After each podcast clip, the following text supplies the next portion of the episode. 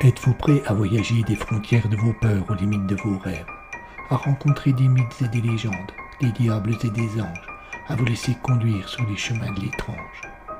Arcanum Fabulas. Saison 6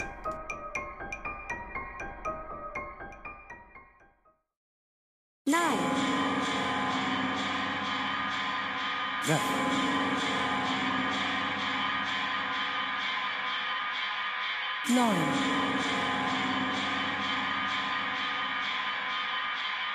Geisha.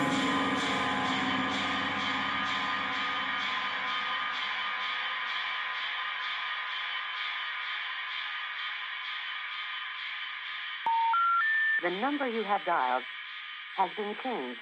The new number is Nine. Neuf. Nine. Geisha. Ne croyez pas ce que vous voyez. Il n'existe pas un univers, il n'existe pas une multitude d'univers. Il y a neuf mondes, neuf mondes parallèles. À moins d'aimer la folie, voyager entre eux peut s'avérer dangereux.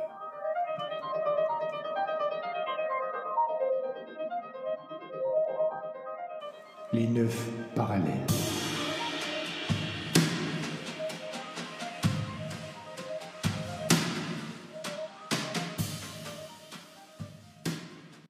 Épisode 10. Le voyage de l'étonnante, partie 2 sur 5.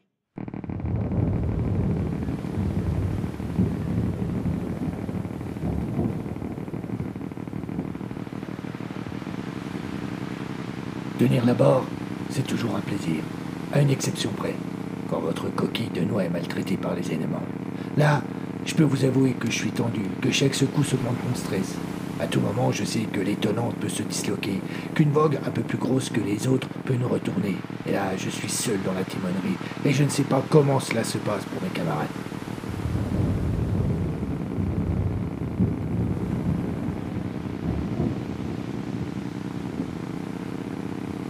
La radieuse m'a crépité, mais rien d'audible. Tant mieux, car pour le moment, je serai en peine d'aller répondre.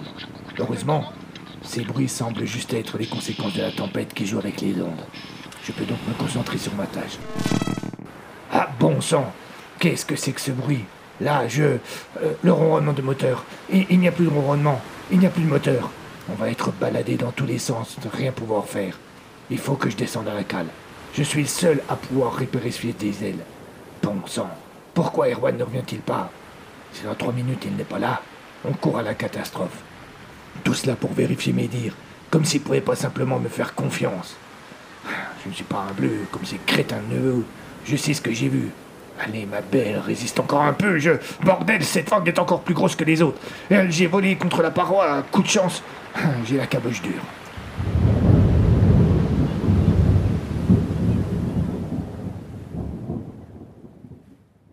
Erwan réalisa de suite ce qui était en train de se passer. Le moteur venait de s'arrêter. S'il ne redémarrait pas très vite, c'était le naufrage assuré. Le temps était compté et le capitaine savait que seul Yann pouvait faire le nécessaire. Il devait atteindre la timonerie le plus rapidement possible, mais les éléments ne paraissaient pas vouloir lui faciliter la tâche. Deux vagues tentèrent de le balayer et un violent coup de vent le renversa.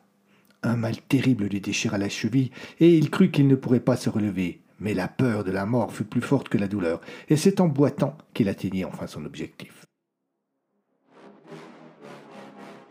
Dès qu'il ouvrit la porte, Yann lâcha la barre et se précipita à l'extérieur.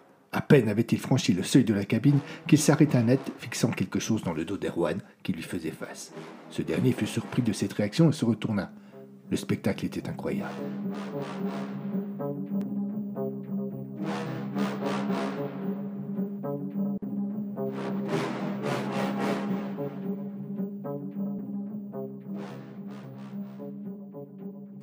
La lumière blanche qui suivait l'étonnante et que tous avaient pris pour les feux d'un autre bateau les avait rattrapés et se trouvait désormais à hauteur du vieux chalutier, environ 200 mètres.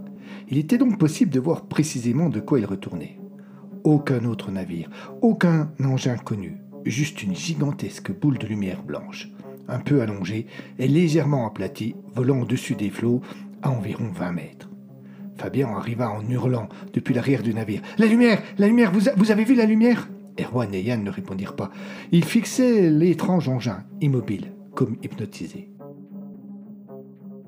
Alan et Karl revinrent de la proue et demeurèrent eux aussi sans voix. Combien de temps dura cette étrange scène? Impossible de le dire, mais c'est l'Allemand qui ramena tout le monde à la réalité. La mer, dit-il avec son accent teuton prononcé. La mer, elle s'est calmée, il n'y a plus de fac. Effectivement, personne n'y avait prêté attention, subjugué par la présence de l'engin, mais depuis l'apparition de ce dernier, l'étonnante se trouvait de nouveau au calme.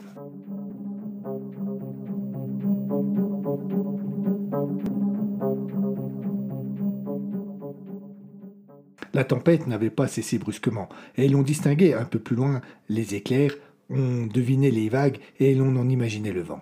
Mais sur un cercle d'environ 200 mètres autour de l'engin lumineux, rien. Putain, qu'est-ce que c'est que ça? s'interrogea Yann à haute voix. Aucune idée, et je n'ai pas envie de chercher à le savoir. Va réparer ce putain de moteur que l'on puisse se casser. Le vieux breton n'attendit pas d'autres instructions de son capitaine. Il se précipita vers la trappe qui donnait accès au cale du chalutier et à ses moteurs. La lumière blanche continuait à avancer en gardant ses distances vis-à-vis du bateau. Et, comme ce dernier était maintenant immobilisé, faute de moteur et de vagues, elle le dépassa bien vite. Alors qu'elle se trouvait environ dix mètres en avant de la proue, elle bifurqua et vint se positionner juste devant cette dernière. L'étrange engin s'immobilisa à son tour. La scène, pour qui l'aurait observé de l'extérieur, était fascinante.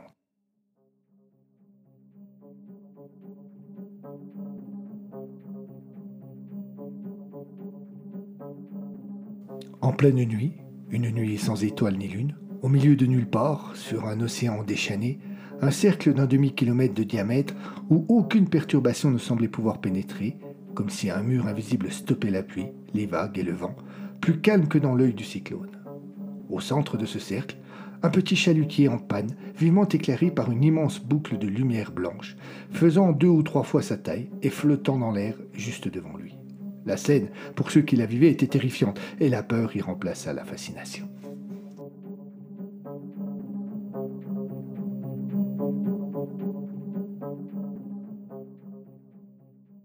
Le système D.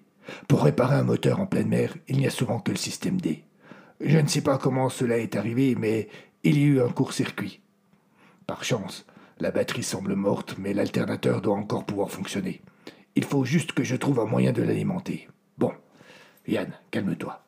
Euh, prends le temps de réfléchir. Je vais. Je vais déjà tout vérifier les fils.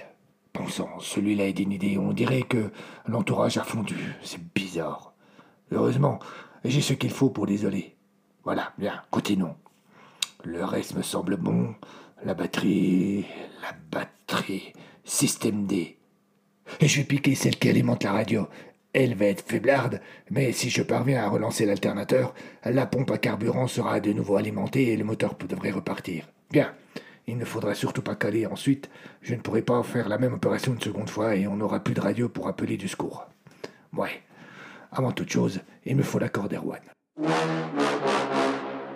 Quand Yann revint sur le pont, une lumière vive éclairait ce dernier. On y voyait comme en plein jour, et le vieux marin se sentit oppressé en comprenant quelle était la source de ce phénomène.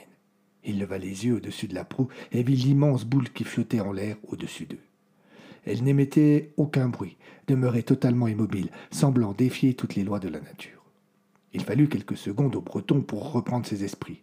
Il avisa ses camarades près de la timonerie. Comme lui, il fixait l'engin. Il se porta à leur hauteur et interpella Erwan à qui il exposa son plan. Le capitaine n'hésita pas une seconde et donna son accord. Il demanda à Karl de continuer à surveiller leur étrange visiteur pendant que lui et les deux jumeaux donnaient un coup de main à Yann. Au bout de vingt minutes, et après quelques essais infructueux, le moteur repartit enfin.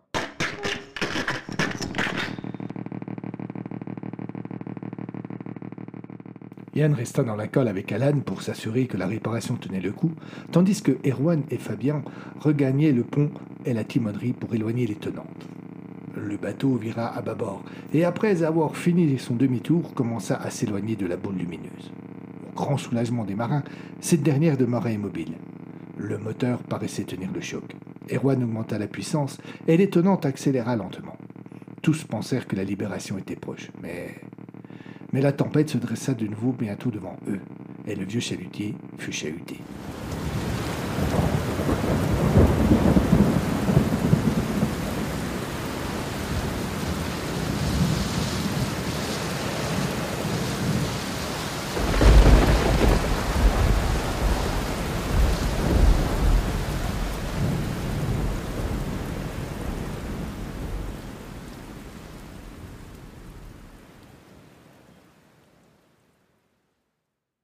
Tout se passait bien pourtant. Hein, ma réparation semblait tenir le coup et le bruit du moteur était régulier. Du moins, jusqu'à ce que l'on se retrouve dans la tempête. Je vois bien que mon bricolage de fortune ne résistera pas longtemps, avec ces secousses. Hein, il faut que je vérifie la batterie de remplacement. Hein, c'est bien ce que je craignais, elle est morte. Si le moteur cale, l'alternateur s'arrêtera et on sera vraiment dans la galère. Alan, viens ici. Tu vas mettre ton doigt là. Ce tuyau ne doit pas bouger, sous aucun prétexte. Moi, je remonte voir le capitaine. Cet engin est peut-être pas rassurant, mais il vaut mieux que l'on ne s'en éloigne pas trop tant qu'il nous protège de la tempête. Yann débarqua dans la timonerie nerveux comme un diable. En sortant de la cale, il avait de nouveau croisé le chemin de la violente bourrasque de vent et des vagues capricieuses. Il lui avait semblé que la violence de la tempête avait encore redoublé, exactement comme si Poséidon avait voulu se venger de la relative protection qu'ils avaient eue dans le sillage de l'étrange appareil. Capitaine, la réparation ne tiendra pas, j'en suis désolé. Si elle casse à nouveau pendant que nous sommes dans cette merde, on est mort. Mais, mais, intervient Fabien sans être invité. Euh, que veux-tu que l'on fasse? On ne va pas faire demi-tour. Erwan, qui, semblant réfléchir ou hésiter, n'avait pas répondu à l'interpellation du vieux marin, regarda ce dernier comme pour demander une réponse. C'est pas rassurant, je vous l'accorde, mais c'est mieux que Chaveri après tout. Ce truc, quoi que ce soit, n'a manifesté aucune agressivité à notre égard. À cet instant précis, l'étonnant donna son avis. Son moteur tout sauta. Pendant quelques secondes, son moteur tout sauta menaçant de s'arrêter, puis reprit sa cadence normale. Cela aida Erwan à faire son choix. Ok, on fait demi-tour. Rapidement, le vieux chalutier retrouva la zone calme. Volontairement, Erwan s'éloigna le plus possible de la boule, qui, imperturbable, demeurait immobile. L'étonnante se mit à faire des petits cercles pour s'assurer que le moteur ne s'arrête pas. Yann retourna dans la cale. La réparation n'était toujours pas brillante, mais ici, au repos, elle paraissait devoir tenir aussi longtemps que nécessaire. Bientôt, les cinq compagnons se retrouvèrent sur le pont, observant d'un œil inquiet leur étrange protecteur. Et maintenant, que fait-on? demanda Karl. Dans un premier temps, il n'obtenut aucune réponse. Puis, comme s'il avait pris le temps de réfléchir, Yann déclara J'hésite entre prier Dieu pour que la tempête se calme ou invoquer le diable pour qu'il nous sorte de là. Je ne crois pas beaucoup en tes projets, intervint Erwan. Notre ami ne semble plus s'intéresser à nous, cela nous laisse un répit. Yann, peux-tu consolider ta réparation? Le vieux breton hésita. Il avait bien une idée ou deux qu'il pouvait mettre en œuvre maintenant qu'il était au calme, mais en aurait-il le temps, avant qu'un mauvais sort ne vienne les plonger dans les ennuis? Je ne sais pas si nous aurons le temps, répondit le capitaine aux interrogations presque métaphysiques de son marin. Mais de toute façon, c'est notre seule perspective. Ok, j'y vais.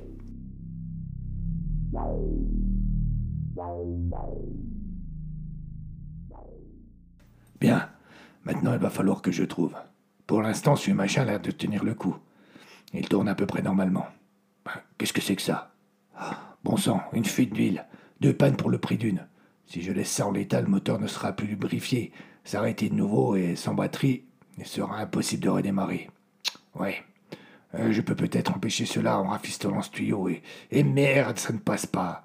Ah, je vais. Ah, trop tard, il est mort. Bon. Je. Non, rien à faire. Je vais aller prévenir les autres. Finalement, on va peut-être en avoir sérieusement besoin du diable. Il n'y a plus rien à faire se désola Erwan quand Yann lui eut expliqué la situation. Le pauvre capitaine désœuvré se laissa choir sur une caisse de whisky posée dans la timonerie, faute de place dans la cale. on va attendre. Peut-être que la tempête se calmera, peut-être que l'engin s'en ira, peut-être qu'un navire passera dans le coin. Les quatre autres marins se regardèrent peu rassurés. L'inquiétude se lisait sur les visages des plus courageux, Yann et Hans. La peur déformait les traits des plus couards, Alan et Fabien. Ce dernier, plus que secoué par la terreur, fut soudainement pris d'une terrible envie de vomir et se précipita à l'extérieur. Et bien qu'il fût visible qu'il n'était pas dans son assiette, aucun de ses camarades ne s'inquiéta pour lui. Combien de temps fut-il à l'extérieur? Difficile à dire. Mais lorsqu'il revint, L'agitation s'ajoutait à la peur. L'engin L'engin hurlait-il. Il, se rapproche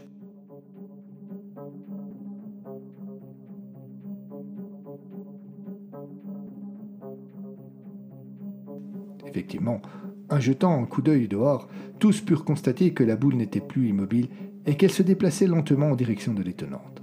Sans bruit, sans saccade ni mouvement brusque, elle vint de nouveau se placer devant le chalutier, entre 10 et 15 mètres au-dessus du pont. Le halo blanc violent éclaira de nouveau le navire. Sur un réflexe incontrôlé, Alan tira son frère qui était resté sur l'entrée à l'intérieur de la timonerie, claqua la porte derrière lui et verrouilla. Un silence angoissant s'installa. Tous avaient les yeux fixés sur l'étrange visiteur. Euh, je pense qu'on peut compter sur les doigts de la main les fois où, dans ma vie, j'ai vraiment eu peur. Mon premier naufrage en 1888 sur une vieille côte de noix qui flottait par miracle, deux ou trois fois pendant la grande dans les tranchées, et ce soir, en contemplant ce truc-là au-dessus de nous. C'est pas la mort qui m'effraie. Dans mon métier, on a l'habitude de la côtoyer. C'est l'incertitude et l'inconnu. Du moins, c'est comme ça que je l'interprète, car en réalité, à cet instant précis, je ne sais pas vraiment pourquoi j'ai peur. Notre visiteur ne manifeste aucune agressivité à notre égard, et j'irai même jusqu'à dire qu'il nous protège. Il y a de fortes chances que ce petit bout de calme au milieu de la tempête soit de son fait. Comment réalise-t-il ce miracle? Je n'en ai pas la moindre idée. Et, bon sang Qu'est-ce qui se passe? On dirait que l'engin descend lentement et s'approche du pont. Euh, oui, c'est bien ça. Il, descend. C'est quoi cette lumière? Qu'est-ce qui se passe? Ah, C'est incroyable.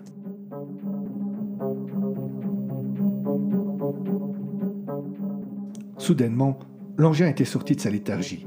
Sous le regard inquiet des cinq membres d'équipage, il avait entamé une lente descente pour s'immobiliser de nouveau à deux ou trois mètres du pont. La lumière inondait littéralement le navire. Un soleil d'été à son zénith n'aurait pas fait mieux, si ce n'est en matière de chaleur. Et tous purent distinguer, voir deux petites boules d'environ deux mètres de diamètre se détacher de la structure principale et venir se poser avec délicatesse sur l'étonnante. Erwan eut le pressentiment que le danger approchait et qu'enfin les visiteurs affichaient leur intention. Il se tourna, sortit la clé de sa poche, déverrouilla l'armoire métallique située au fond de la timonerie et en sortit trois fusils et un pistolet. Des vieilles breloques, certes, mais en parfait état de marche. Karl s'insurgea. Que voulez-vous faire, capitaine? À ton avis, andouille. Mais on ne sait pas ce qu'ils veulent. Pourquoi se montrer agressif? Yann ne laissa pas le temps à Erwan de répondre. Il s'empara d'une arme qui tenait son capitaine et, en vérifiant le chargement de cette dernière, affirma On ne va pas attendre qu'il nous attaque en premier. Je préfère être largement prêt. Les jumeaux se rallièrent au point de vue du vieux breton et saisirent eux aussi un fusil. Une fois l'état des armes vérifié, ils se préparèrent à gagner le pont, bien décidés à en user. Une ultime fois, Karl s'interposa. Laissez-moi faire, laissez-moi faire. Tu vas faire quoi? Je fais sans armes. Je vous demande juste d'attendre. C'est de la folie, s'agaça Yann. Pas plus que de tirer sur eux comme sur les canards à la fête foraine. Il eut un léger flottement et la voix paniquée de Fabian ramena tout le monde à l'instant présent. Elle se transforme elle, elle se transforme Les deux petites boules avaient touché le pont et venaient d'entamer une drôle de mutation. Elles s'étiraient dans un sens puis dans l'autre, se déformaient d'une manière qui pouvait sembler anarchique, mais qui très vite fit penser à une forme vaguement humaine. Yann ouvrit la vitre avant de la timonerie et glissa le canon de son fusil pour viser l'étrange phénomène. Fabian et Alan l'imitèrent. Le claquement de la porte les déconcentra un court instant. Ils se retournèrent et virent que Karl était sorti.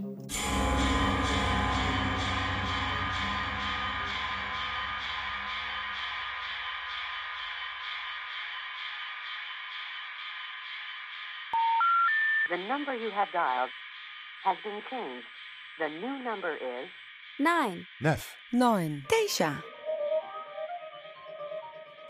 Les neuf parallèles. À suivre.